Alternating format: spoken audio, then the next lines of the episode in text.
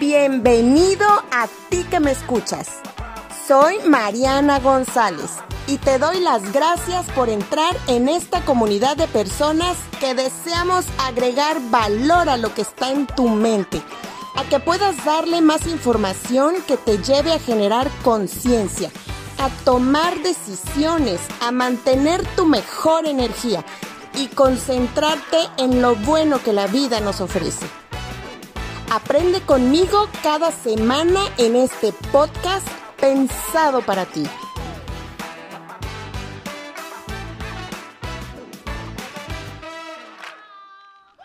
Hola, hola, ¿qué tal? Gracias por acompañarme nuevamente en una plática de psicología y hoy me encuentro con Nisbet Guerra Mejía. Gracias, Nisbet. Muchas gracias, Mariana, por invitarme a tu espacio. No, la verdad al contrario. Nisbet forma parte también del grupo de salud integral, de salud mental Gendaravani. La verdad es un gusto compartir contigo, eres una, una persona muy profesional de, de, todo, de, todo, lo que hemos platicado, eres muy cercana a niños.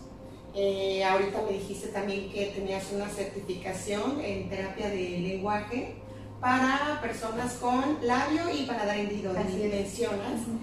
También me comentabas, Nisbet, que has colaborado ¿no? en actividades para niños con discapacidad. ¿Me puedes platicar un poquito a la persona que nos está escuchando de esto? Bueno, sí, este, cuando estudiaba hice prácticas en el CRIT, en el CRIT de Oaxaca, eh, fui voluntaria en el DIF de Oaxaca para personas con discapacidad física, ¿no? este, personas con débiles visuales, videntes y débiles visuales y actualmente apoyo a la agrupación, a la asociación Marchando sobre Ruedas, que está aquí en la séptima. El presidente es el señor Noel, al cual le mando muchos saludos y le agradezco la oportunidad que me da de colaborar de vez en cuando con ellos. ¿no? y la verdad es importante también mucho la atención a niños y sobre todo a niños que requieren de una atención también especial y en psicología y además me mencionabas que los motivas ¿no? a tener herramientas para que ellos salgan adelante. Sí es muy importante este sector de la población porque es un sector abandonado, este, muy vulnerable y no solamente ellos, la familia en general este, necesitan como este apoyo y también ellos me motivan ¿no? porque son personas que tratan de dar lo mejor de sí cada día, son personas que luchan a pesar de tener una condición que limita algunas de sus funciones o su o su manera de vivir, pero hacen un esfuerzo enorme. El señor Noel es una de las personas a las cuales yo admiro porque él hace, mueve cielo, mar y tierra para poder sacar adelante su asociación y es un ejemplo de verdad a seguir. Entonces la retroalimentación es mutua. No, no, no, la verdad, la verdad que padre. Y pues hoy estamos contigo, Lisbeth, porque quiero que nos proporciones pues muchas herramientas o muchas bases para tener higiene mental. Hoy más que nunca necesitamos de esos hábitos saludables. Y a ver, me gustaría que, que, les puedas mencionar a las personas que nos escuchan, obviamente todo esto es para prevenir, ¿no? Prevenir todo esto de la depresión, ansiedad y muchísimas cosas que puede uno pasar eh, con, a lo largo de la vida, pero cómo realmente nosotros vamos a cultivar o cuidar todos esos hábitos. Sí, mira, esto que tú dices es muy importante, ¿no? Eh, la prevención. La higiene mental son una serie de hábitos saludables, eh, así como cuidamos el cuerpo a través de higiene, ¿no? Del lavado de las manos, ¿no? Actualmente con esta cuestión de la pandemia, pues de, la, de cambiarnos la ropa, el satinizante, etcétera eh, eh, lavarnos los dientes. También es importante eh, tener hábitos saludables para cuidar nuestra mente y que mejore nuestra calidad de vida. Uno de, vamos por puntos, ¿no? El primer punto, el primer, el primer hábito que es, es muy importante que podamos empezar a practicar o desarrollar es vigilar nuestra mente. Es fundamental porque no podemos cambiar, Mariana, lo que no conocemos. ¿Cómo cambiamos algo que? No?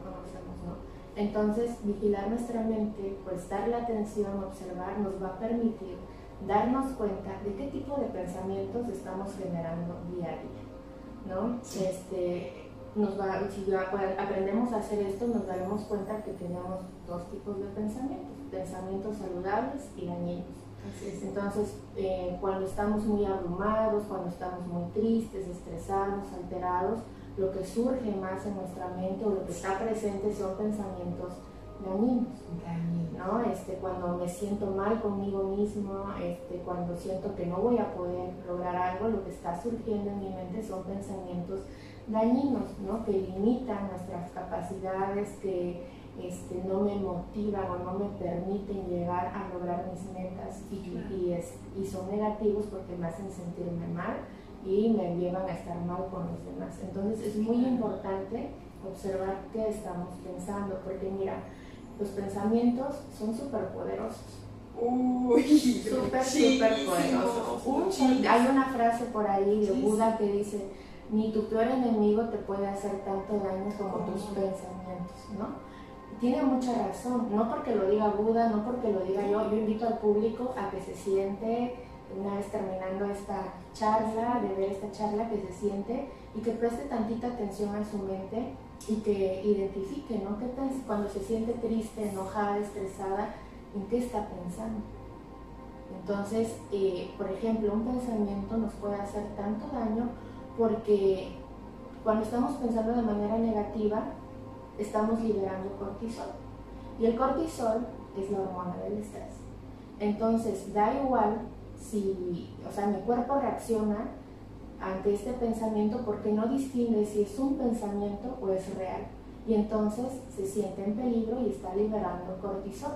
Y esta este cortisol es lo que intoxica el cuerpo y es lo que genera que después tengamos enfermedades, ¿no? La ansiedad, Entonces es por eso que hay que cuidar nuestra mente para poder cuidar de nuestro cuerpo. Entonces los pensamientos saludables, pues son, no los pensamientos saludables no es esta falsa positividad de todo está bien, no pasa nada, ¿no? Este, no sucede nada, todo está tranquilo, no. Los pensamientos saludables es aquel que me permite ver la realidad tal y como es, pero, o que me lleva a hacer una evaluación mucho más realista eh, de la situación que estoy viviendo y que me permite ver opciones a, a mi problema, ¿no? No juzga, no este, se anticipa, ¿no? porque eso es lo que nos lleva a la anticipación o el juzgar, nos lleva a fragmentar la realidad y a no poder resolver de manera adecuada nuestros problemas. Eh, también es muy importante con esto de cuidar en dónde están anclados mis pensamientos, si en el presente, en el pasado, en el futuro, porque de aquí también se derivan enfermedades como la depresión y la ansiedad, ¿no? Las personas que sufren o padecen de depresión son personas que están anclados en pensamientos del pasado, recordando cosas que pasaron, de ya sea que fueron demasiado agradables y que ahora no las pueden tener y no pueden soltar ese recuerdo, o que están recordando constantemente cosas que les hicieron daño. Y la cuestión de, por ejemplo, de la ansiedad tiene que ver con personas que están pensando únicamente en el futuro qué va a pasar mañana y en un mes, en un año, y etcétera, ¿no? Entonces, eh, también es muy importante. Que podamos distinguir dónde estamos anclados, porque lo más importante, es vivir el presente. Pero qué difícil es, ¿no? El presente. Pero constantemente estamos, y si mañana, y si me dejan, este, me deja mi pareja, y si le paso algo a mi familia, y si, y si, y si. Y no terminamos con estas preocupaciones. Las preocupaciones son pensamientos dañinos. Sí, sí, sí, sí, como bien dices, ya estás, ¿dónde estás llevando ya, ya tu mente? Y además hay veces sin necesidad de, de que tú las pongas en tu mente, Miss. Hay veces te puede ocurrir una situación que te haga que te vuelva a mantener, o sea, si de por sí eres una persona que estás preocupada y tal vez hoy te levantaste buena, pero si no, no cambias esa manera, esos hábitos saludables, tal vez en la mañana, no sé, pienso yo, agradecer. Agradecer por el presente y a ver qué voy a hacer yo hoy. ¿Qué voy a hacer para, para yo agregarme ¿no? alegría, optimismo, o a ver este, qué actividad está pendiente? Eh, no sé, saludar, agradecer, como, como bien menciono. Pero hay veces uno no tiene realmente el saber qué es lo que va a ocurrir, pero sí te puede tocar algo o alguien te puede hacer tal vez un, falso comentario o una interpretación de esa persona y por eso te puede cambiar la dinámica.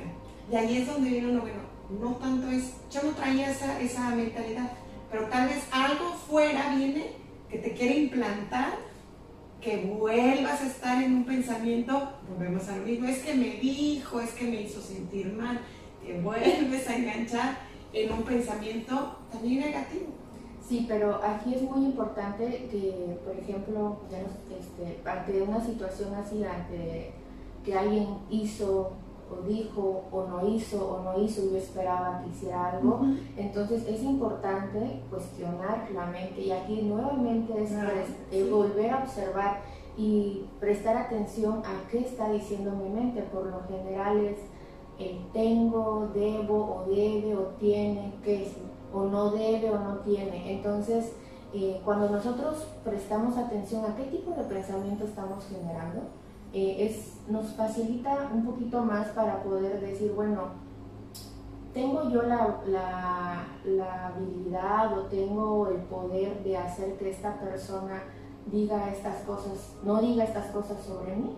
¿Qué puedo hacer al respecto? Es cuestionar mi pensamiento y no darlo, no, no fusionarme con él y hacer una película o una historia de esa situación, porque uno sufre más con lo que piensa que con lo que pasa realmente.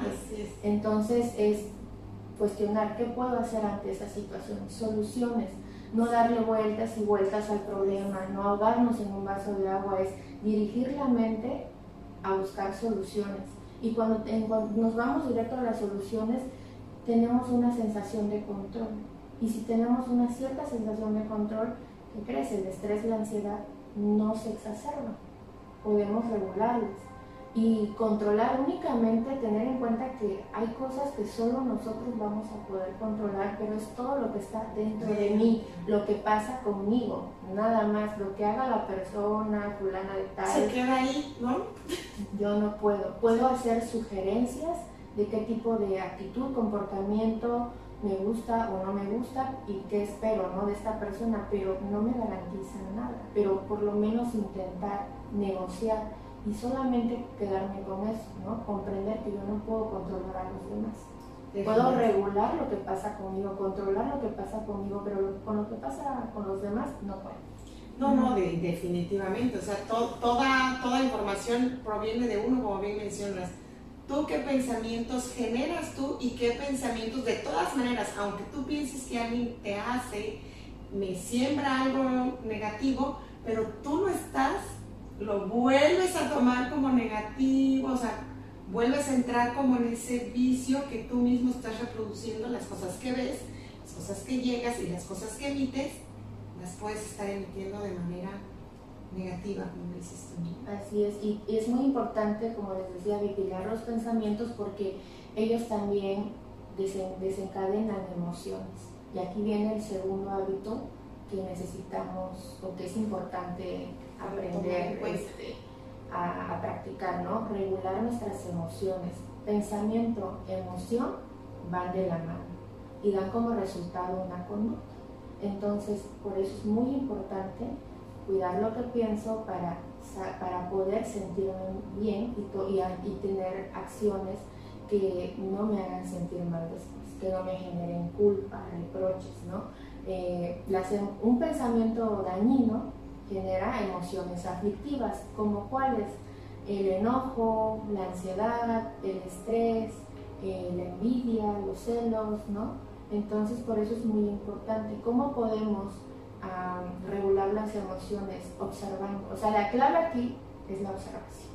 Observar mi cuerpo, ya estoy observando mi mente, ahora también es importante observar mi cuerpo, porque cuando empezamos a sentir las emociones, el cuerpo se manifiesta en el cuerpo los pensamientos, pues todo tiene que ver con, la mente, ¿no? Y las emociones tienen que ver con las reacciones físicas del cuerpo. Eh, las emociones, Mariana, duran en nuestro cerebro, salen como un impulso al cerebro para darnos un mensaje. Duran un minuto, un minuto y medio.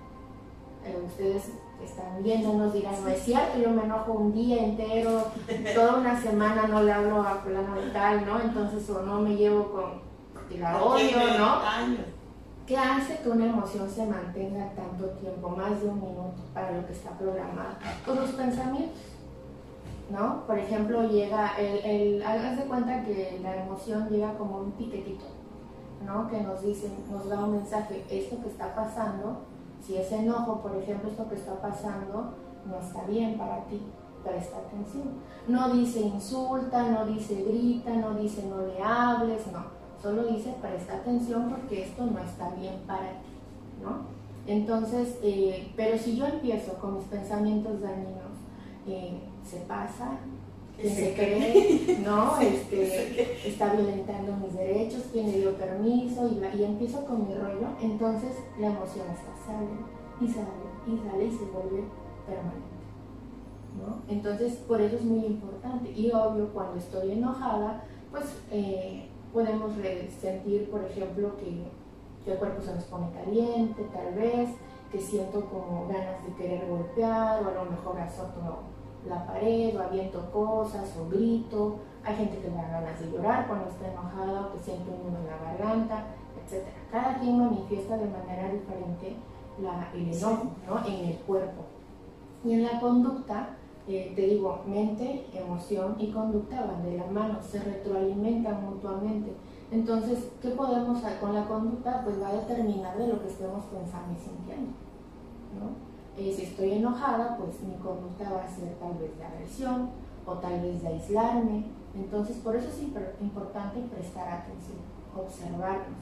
¿Puedo ayudar a, a regular mis emociones? Sí, ¿cómo? Regulando lo que estoy pensando también para, por ejemplo, regular el enojo podría ser bueno hacer una pausa, ¿no? Pedir un tiempo fuera al otro, ¿sabes qué? Mira, ya me di cuenta que me estoy enojando mucho, este, para no hacer más grande el problema, aquí la dejamos, en lo que ambos nos relajamos o yo me relajo y luego hablamos sobre la situación, porque luego queremos este, hablar estando enojados y terminamos explotando y diciendo cosas que no queríamos decir o que este, en el momento pues no reflexionamos lo que estamos diciendo y después nos arrepentimos, ¿no? Y hacemos más grande el problema.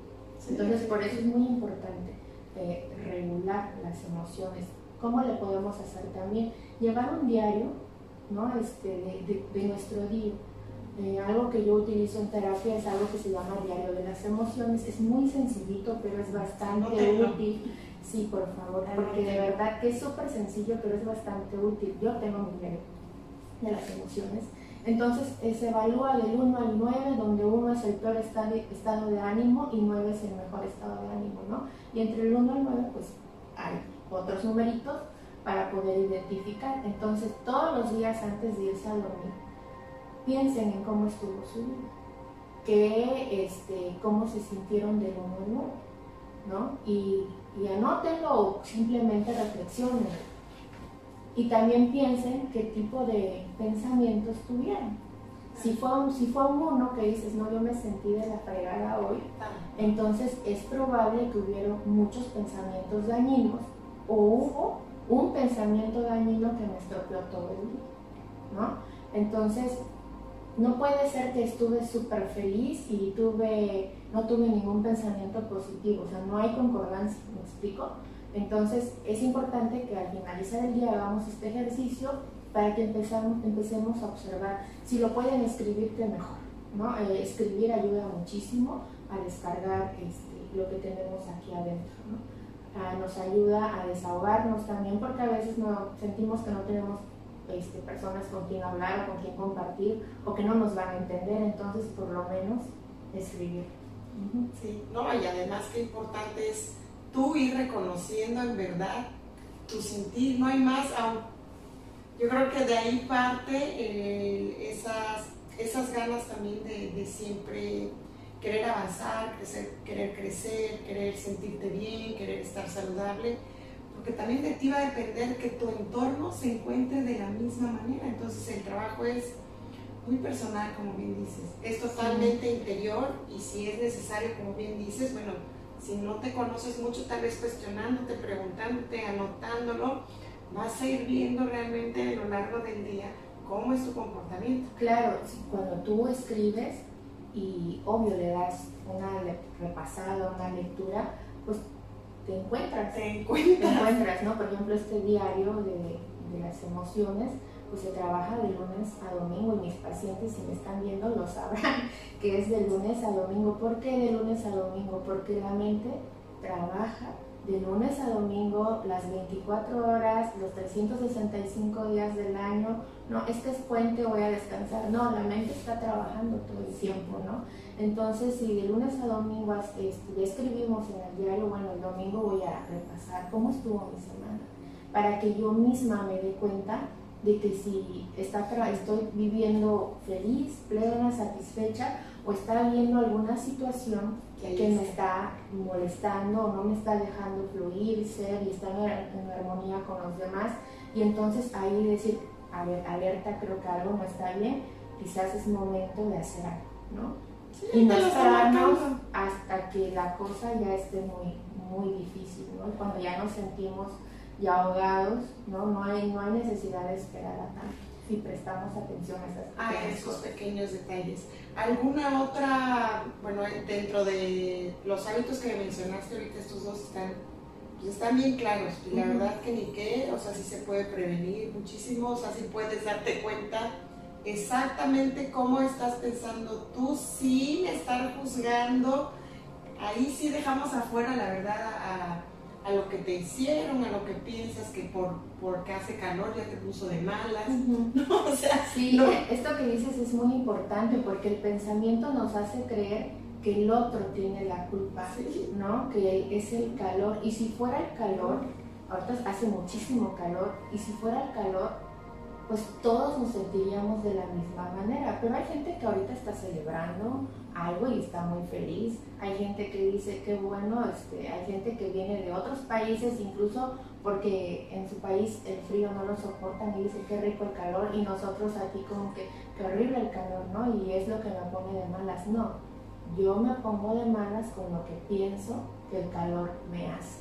Definitivamente. Y, y aunado a esto de pensamientos saludables y cómo gestionar las emociones, otro hábito que es muy importante es la actitud.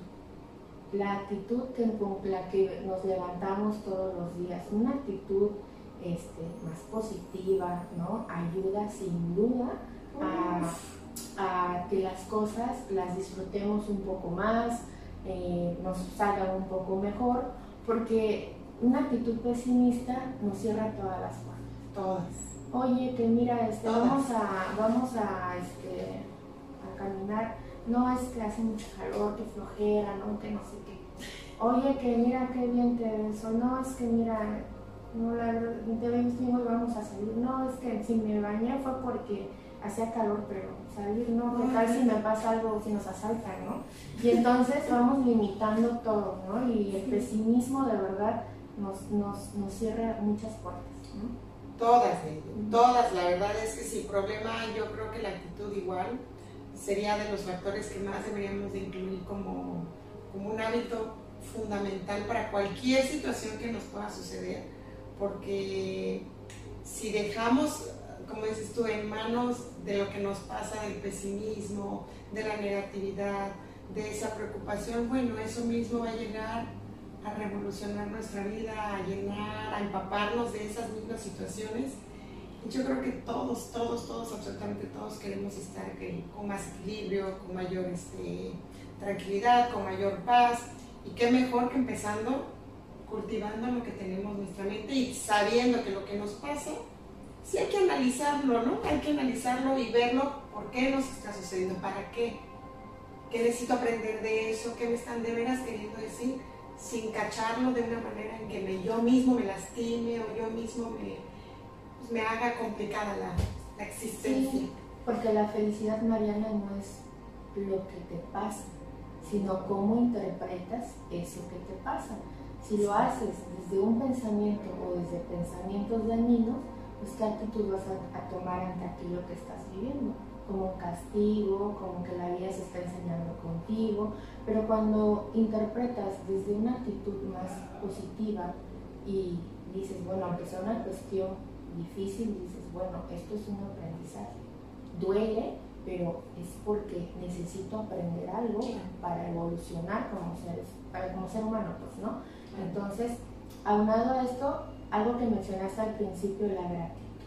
Este es otro de los hábitos que es sumamente importante. De verdad que eh, agradecer es algo que es muy común decir gracias, gracias, gracias, pero sabes, es como una palabra vacía. Pero cuando empezamos a practicar el hábito de la gratitud, ese gracias ya no se vuelve tan vacío y le agregamos al por qué estoy agradecido.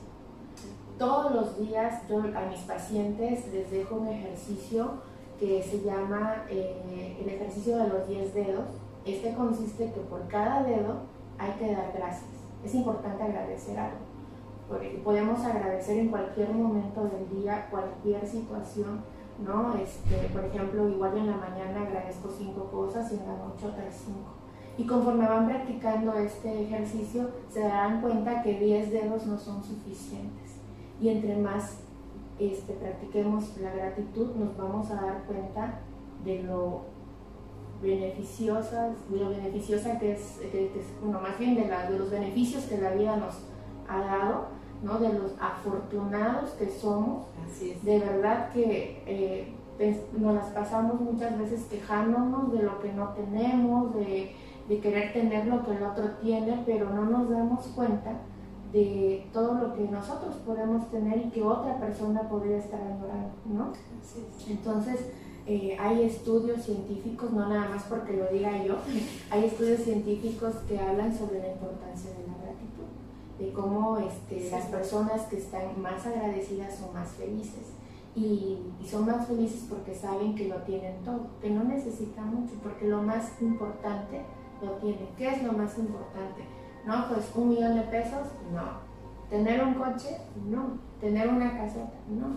Respirar. Hoy en día, El coronavirus nos ha dejado claro que respirar es fundamental y es lo que nos mantiene vivos. Si no podemos respirar, no podemos lograr nada. Entonces, eh, agradecer es una tarea igual que pueden empezar a practicar a la voz de ya que si están esperando en la cola y del, banco, donde tengan que ir, hay cola y se están desesperando, es momento de practicar la gratitud.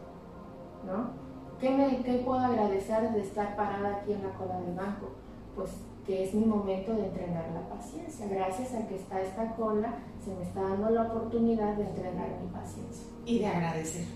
y de que puedes agradecer en ese momento. Así es. Entonces, digo, todo lo podemos, le podemos ver el lado pues, bueno de la, por muy adversa que parezca la situación, por ejemplo el coronavirus, por muy adversa que parezca la situación, podemos tener cosas para agradecer.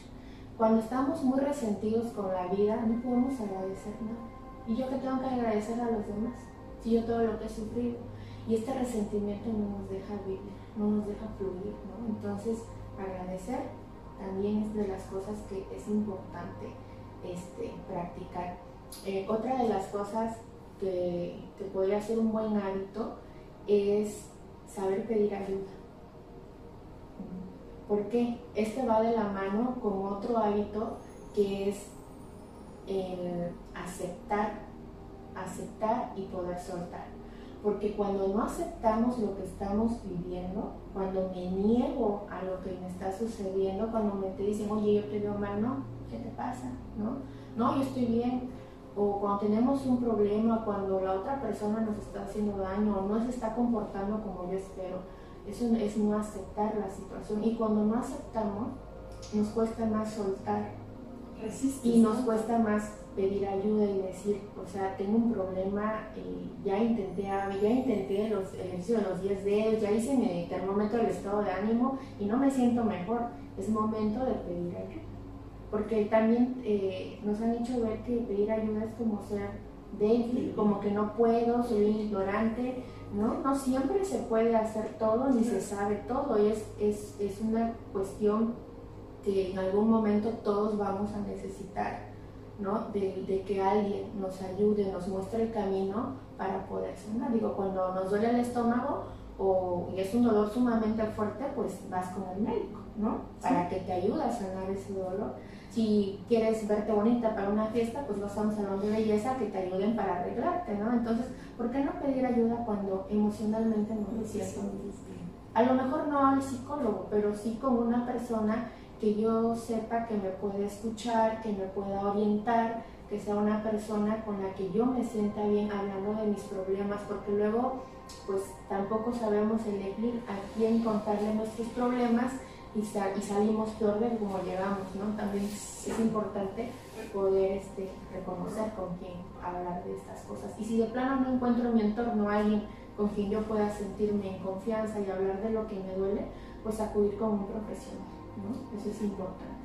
Definitivo, definitivo. Pues agradezco muchísimo tu tiempo, la verdad, Lisbeth, ha sido para mí muy valioso este tiempo porque sí mencionaste varios puntos que, que creo que siempre va a ser fundamental que lo estemos tomando y retomando en este tipo de pláticas porque es necesaria la salud mental.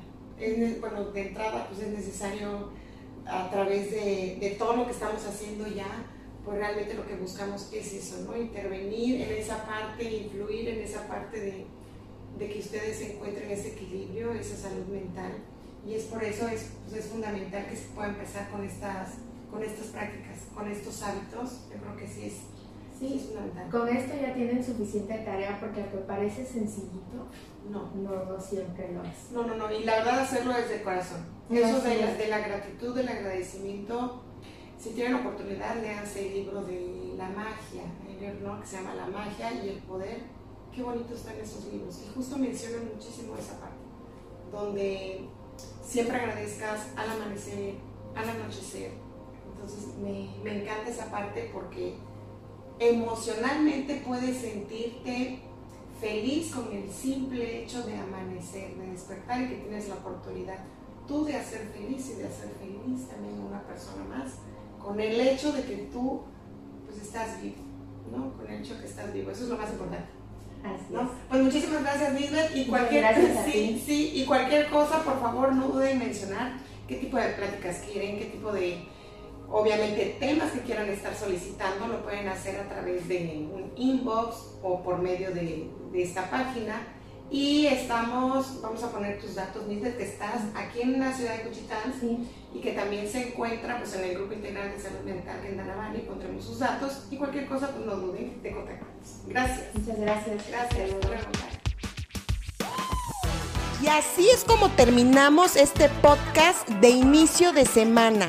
Y a mí solamente me queda agradecerte que nos hayas escuchado y pues te deseo que arranques este lunes con toda tu energía y además que permanezca durante toda tu semana. Pues te invito a que nos estés escuchando a través de Anchor, de Spotify y de eBooks todos los lunes y los viernes. Nos escuchamos. Hasta la próxima. Chao.